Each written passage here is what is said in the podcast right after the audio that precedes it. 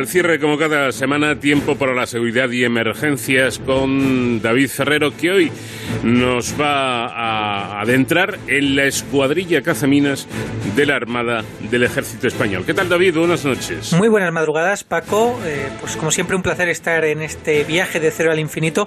Hoy un viaje que nos lleva, además, eh, a la mar, ese lugar tan apacible que tanto nos gusta, pero que tampoco está exento de ciertos riesgos y amenazas. Eso sí, para proteger de ellos siempre contamos con nuestras Fuerzas Armadas. En este caso, cuando hablamos de, del mar, eh, nos referimos a, nuestra Armada, la Armada Española, que como los oyentes saben, porque ya hemos hablado en varias ocasiones en esta sección de Héroes sin capa, eh, cuenta con diversos medios, diversas unidades para hacer frente a estas amenazas que, podemos encontrarnos en, la mar. ¿no?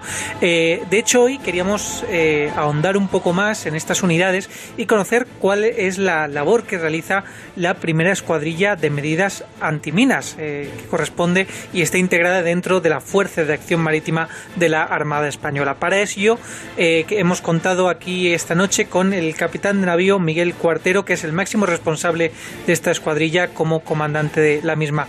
Eh, capitán de navío, muy buenas noches y bienvenido. Sí, muy buenas noches. Mira, la, verdad es que soy, responsable de esa escuadrilla y de otro grupo de personas que son los buceadores de guerra de minas, que son una herramienta eh, imprescindible, que cada vez que salen los barcos a la mar se embarcan en ellos y contribuyen a completar la capacidad de esos barcos, ¿vale? Eh, tengo dos grupos de fuerzas, una son los barcos y otra son los buceadores. Luego, si quieres, te voy contando cómo se compaginan ambas capacidades para luchar contra las minas. Me parece fenomenal porque veo que son complementarias. Pero en, primer lugar, me gustaría que nos contase eh, en qué consiste exactamente esa labor que realiza esta escuadrilla y este grupo de buceadores.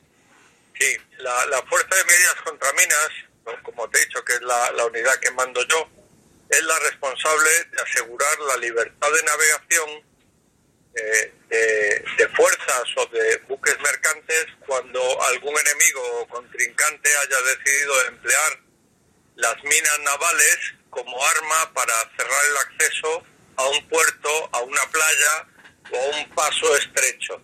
Es decir, si, un contrincante pusiera una mina en el fondo, pues nosotros seríamos los responsables de eliminar esa amenaza para que cualquier buque importante que vaya después, ya sea con mucha tripulación, pues ya sea con una carga valiosa, pues pueda ser afectado por la explosión de esa mina.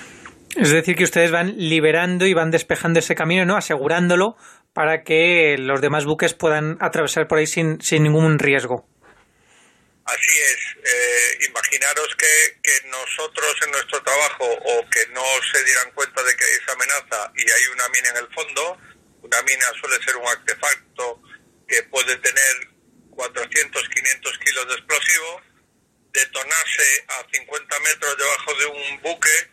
El daño es tan tremendo que eh, podía provocar muchas víctimas, casi seguro que el barco se hundiese y en el caso de que fuera el acceso a un puerto, pues una psicosis de que hay una amenaza que no permite ni entrar ni salir, con lo cual ya sea en una playa, en un puerto, paralizaría el tráfico hacia esa operación en la playa o hacia el puerto tendría sus efectos tanto en la misión como en el aprovisionamiento de la población o de la región. Está hablando sobre todo de operaciones militares, pero quería preguntarle, ¿este riesgo existe a nivel civil? Es decir, eh, ¿se podría dar eh, que alguien, por cualquier casuística, eh, pusiera este tipo de, artefactos en la mar y entonces ustedes tengan que intervenir a nivel civil sin que haya un conflicto militar mediante? Sí, la realidad es que lo normal es que no, porque si entramos a hablar entre conflicto entre países signatarios de los acuerdos de la Haya que rigen un poco los conflictos armados, cualquier país que quiera usar minas y sea signatario de esos acuerdos deberá declarar que hay minas en una determinada zona y por tanto el tráfico civil no se vería afectado. Eh, bueno, se vería afectado que tendría que evitar esa zona, pero no se vería amenazado por la mina.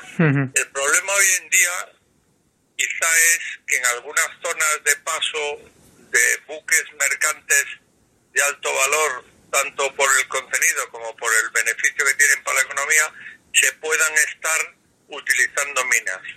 Les pongo el caso del paso del estrecho de Bab el-Mandeb a las puertas del Mar Rojo, en el sur del Mar Rojo, donde el conflicto de Yemen está provocando que determinados grupos terroristas, que por tanto no son signatarios de ningún acuerdo internacional, pues estén utilizando minas de manera indiscriminada sin ser anunciada y podría ocurrir que en algún caso pudiera algún buque mercante verse afectado por esta amenaza. Ahí, llegado el caso, podríamos tener, podríamos tener que ir si fuera una amenaza real concreta. Por ahora es esporádica y, no supone un riesgo real. ¿Cómo, ¿Cómo realizan esa detección de esas minas y, por supuesto, su desactivación? Porque me imagino que no debe ser nada fácil.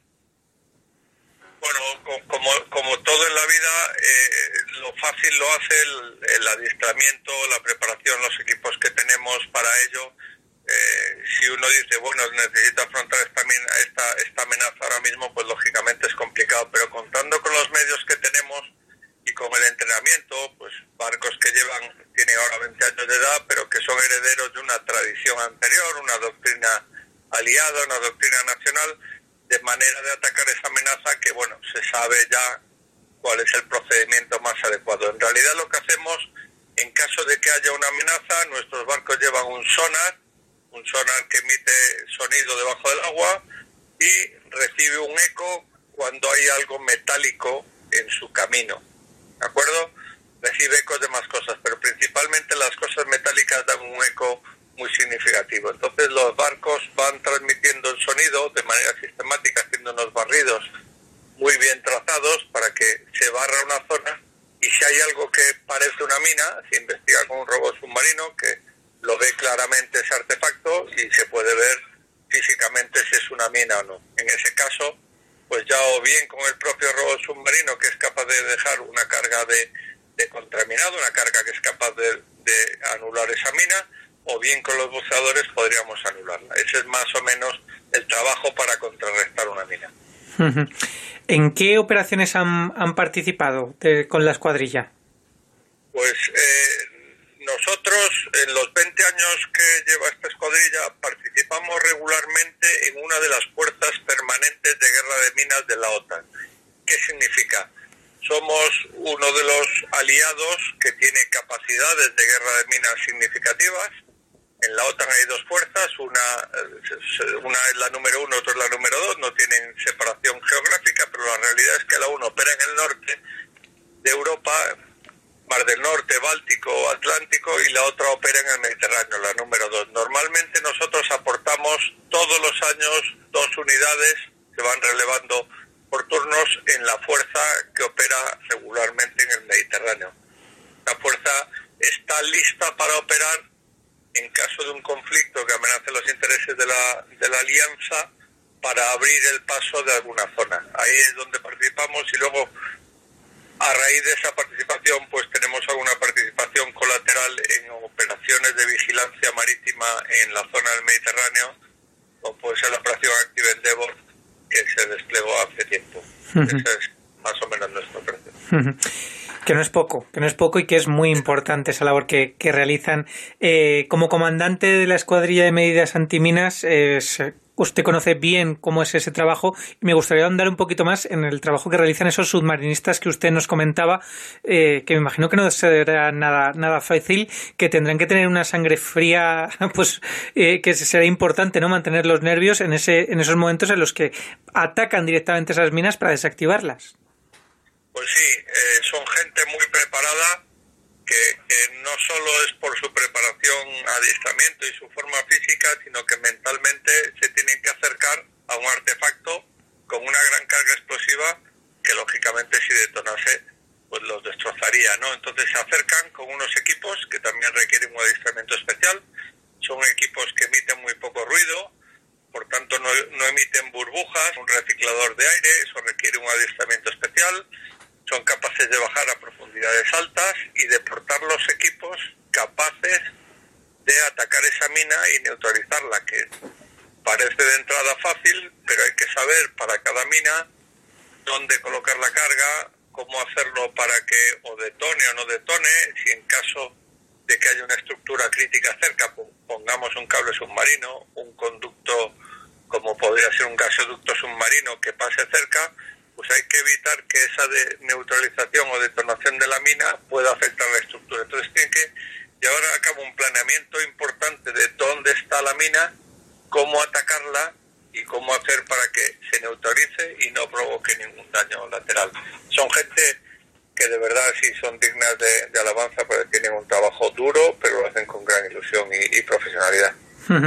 Y cuentan ustedes con, con, medios técnicos, por ejemplo, extrapolándolo a la superficie terrestre, ¿no? Eh, yo creo que todos tenemos en la, en la cabeza esas imágenes de los TEDx, por ejemplo, de policía o de guardia civil, eh, que cuando van hacia un artefacto explosivo van perfectamente parapetados. Entiendo que eso debajo del agua es imposible, pero también se utilizan otro otros medios como robots, por ejemplo, ¿no?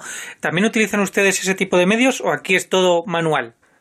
No, efectivamente, como le dije, los buceadores complementan la capacidad del barco. No significa que eh, sean totalmente necesarios. Los barcos de guerra de minas tienen robots filoguiados que son capaces en casi todas las circunstancias de acercarse a la mina, colocarle una carga explosiva que llevan eh, cuando se acercan, una carga de 100 kilos, se retiran y entonces esa carga de 100 kilos se detonaría desde el barco y haría explotar por simpatía la mina.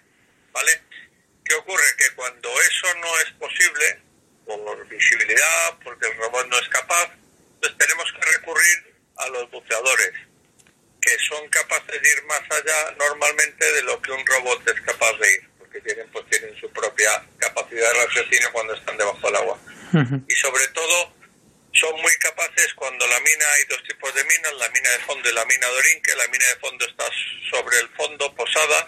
La mina de orinque tiene un peso en el fondo y luego un cable con una, una elemento flotante que está sujetado a mitad de agua por tanto en medio del volumen, y ahí es más difícil que el robot sea capaz de actuar. Ahí es más importante el buceador que atacaría esas minas. que es un complemento, no es un sustituto, y la, la contestación es sí, utilizamos robots para atacar a las minas. Pues, eh, capitán de navío Miguel Cuartero, la verdad es que nos ha contado muy bien cómo es este trabajo. Yo creo que todos ya lo tenemos más en la cabeza y que es una labor muy importante y también muy peligrosa para la que se requiere pues esa preparación que, nos comentaba. Muchísimas gracias por aproximarnos a la primera escuadrilla de medidas antiminas de, de la Armada Española y enhorabuena por la labor que realizan todos sus militares. Muchísimas gracias a usted por, por darnos esta oportunidad de explicar nuestra manera de trabajar y cómo estamos listos para atender los intereses nacionales ahí donde sean necesarios. Y nada, muy buenos días a todos los oyentes, que tengan un, feliz día. pues Paco, con las palabras del capitán de navío Miguel Cuartero, nosotros nos despedimos hasta la semana que viene. Desde aquí, desde el mar, ya saben,